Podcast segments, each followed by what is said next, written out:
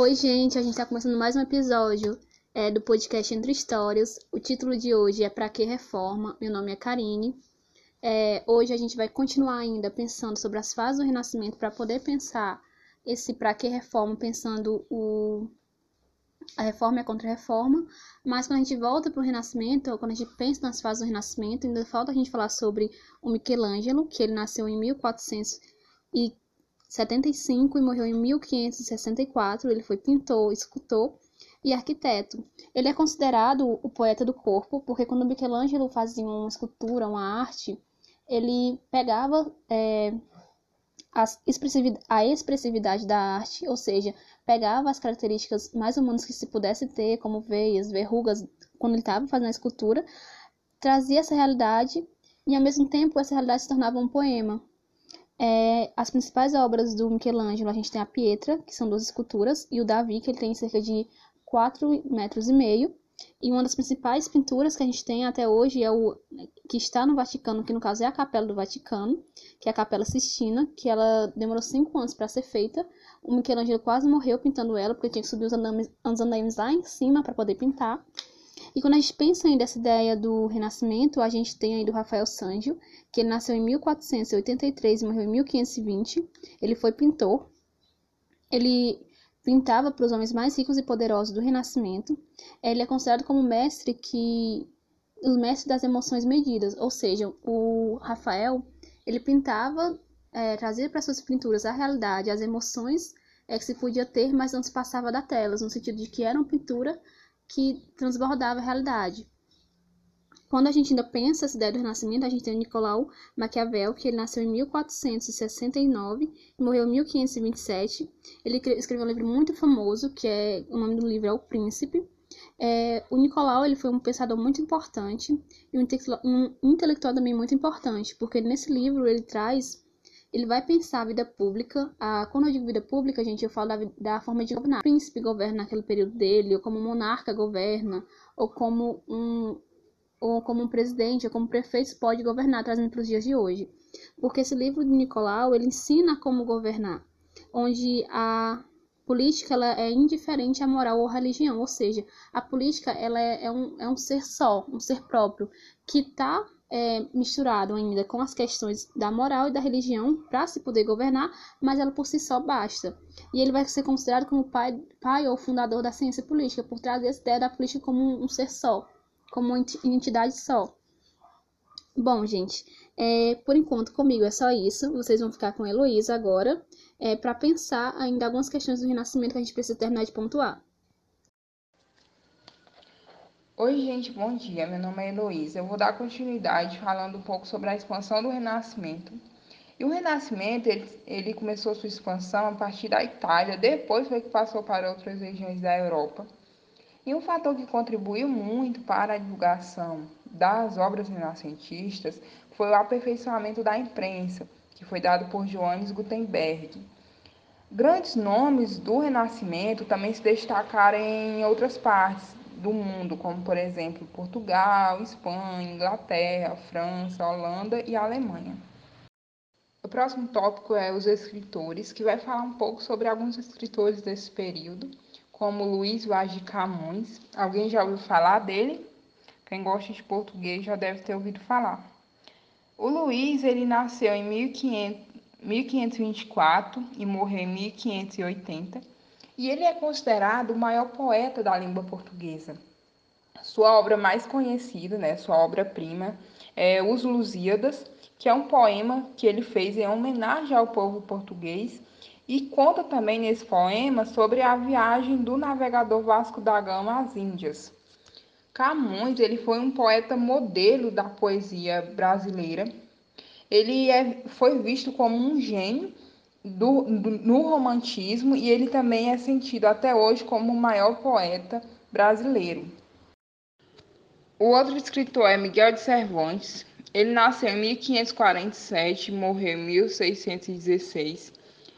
Eu vim conhecer esse escritor quando eu estava no meu ensino médio, quando eu fazia matéria de espanhol no ensino médio.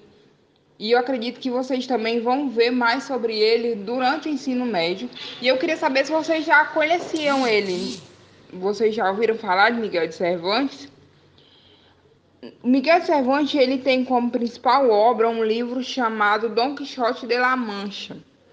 Nesse livro ele tem como personagem principal o Dom Quixote, que é um nobre sonhador que quer reviver as glórias dos cavaleiros medievais, e o seu escudeiro, que é o Sancho Panza. No livro fala que Sancho Panza ele só pensa em comer e dormir. Os dois últimos escritores citados são Thomas Mouros, que foi um escritor e jurista inglês, que ele é autor de Utopia, que é uma obra é, que descreve uma ilha imaginária que era habitada por uma sociedade justa e fraterna. Com essa obra, Utopia, o autor ele quer criticar as injustiças e os abusos do seu tempo. Tem também William Shakespeare, que nasceu em 1564 e morreu em 1616. Ele era um escritor inglês e foi um dos maiores autores de peças teatrais do mundo. Ele criou tragédias como Romeu e Julieta, né, que é o mais conhecido de todos, acredito que todo mundo conheça, Hamlet e Macbeth, e também criou comédias como Sonhos de uma Noite de Verão e dramas históricos como Henrique VIII, e muitas dessas obras elas foram adaptadas para a televisão, para o cinema e a história em quadrinhos. Em suas obras, o Shakespeare ele aborda temas universais e propõe reflexões que continuam a despertar interesse e admiração até hoje. Cientistas no Renascimento é o próximo tópico do livro. E o primeiro cientista citado é o Nicolau Copérnico. Ele nasceu em 1473, morreu em 1543. Ele é um matemático e físico nascido onde hoje é a Polônia, e ele descreveu os movimentos da Terra e formulou a teoria do heliocentrismo, que é uma teoria que diz que o Sol, que o, que o Sol é o centro do sistema planetário.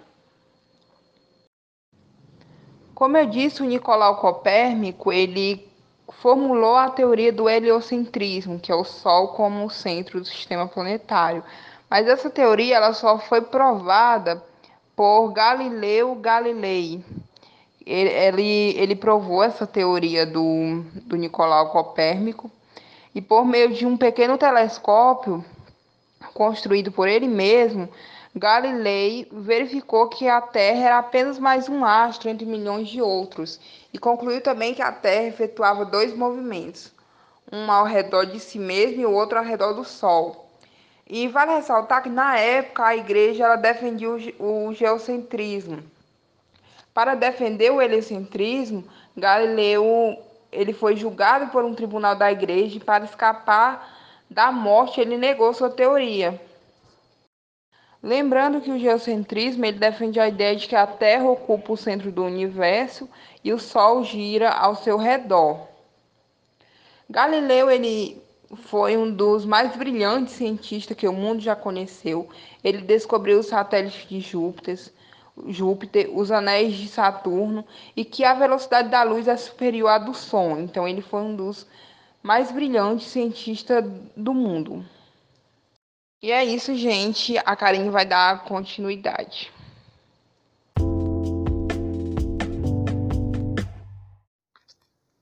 Olha eu aqui de novo, gente. É, a gente vai falar agora o que foi. Vamos falar sobre o que foi a reforma, a reforma e a contra-reforma. A gente tem que entender que a reforma e a contra-reforma e o humanismo eles ocorreram ao mesmo tempo. À medida que o renascimento estava surgindo, a reforma também estava sendo consumada nessas ideias. Bom, a, essa ideia de reforma e de renascimento, elas vão surgir a partir do momento que a gente pega lá na Idade Média, quando tudo ainda acontecia e era regido pela vontade de Deus, onde Deus era, Deus era o centro.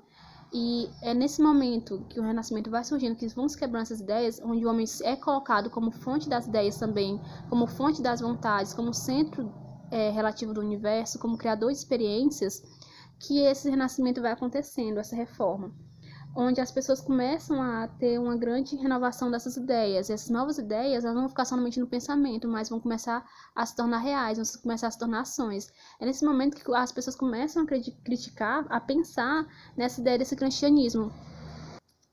De como é que as, os papas, os bispos, os religiosos, eles pregam uma coisa sobre Cristo, sobre a cristandade, e acabam fazendo uma coisa totalmente diferente é muito a ideia de que se, se quando se pensa no cristianismo, a gente sabe que a, a doutrina a, melhor, a doutrina que prega a existência de Cristo como o único salvador do mundo e tal, como a gente conhece.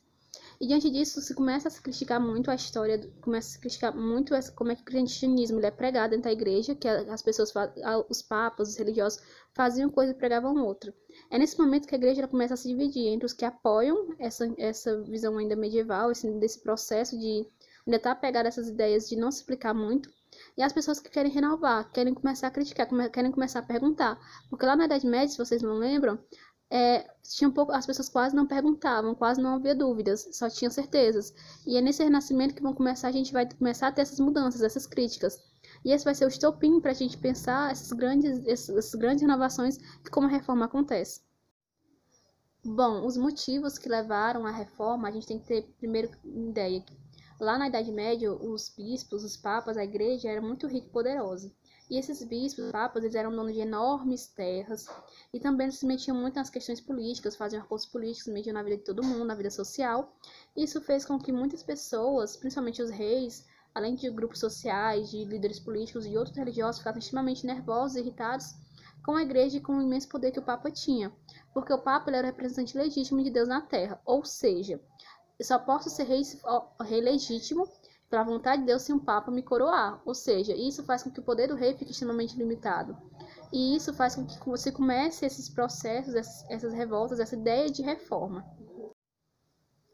Quando a gente pega essa ideia dessa necessidade do poder do rei aumentar, a gente vai ter que entender que esse é um dos principais motivos que vai fazer com que essa reforma aconteça.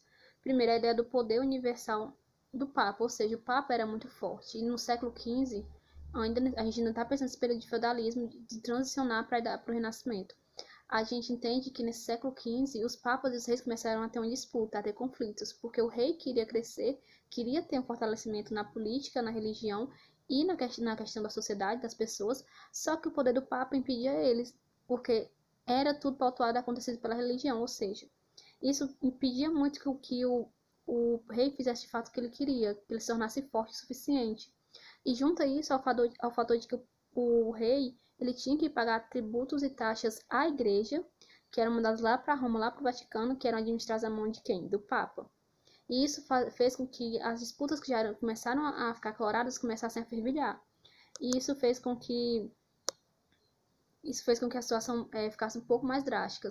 E a gente percebe que o rei tinha que pagar esses tributos à igreja, porque quer queira, quer não, ele era um fiel de Deus, ele era um fiel à, à imagem da, daquilo que a, que, a, que a igreja pregava sobre a, o cristianismo.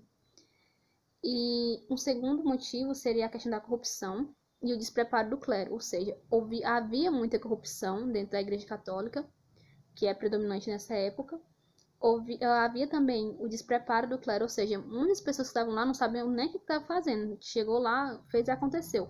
Por exemplo, é, existia muita compra de cargo para ser bispo, para ser cardeal. Os cardeais iam lá não, eu tenho dinheiro, eu vou comprar para ganhar prestígio, para poder mudar na política, eu vou pegar o dinheiro que eu tenho e vou comprar um, o cargo de, de bispo. Pronto, vou ser bispo sem ter preparo, sem ter passado todos os processos que se precisava.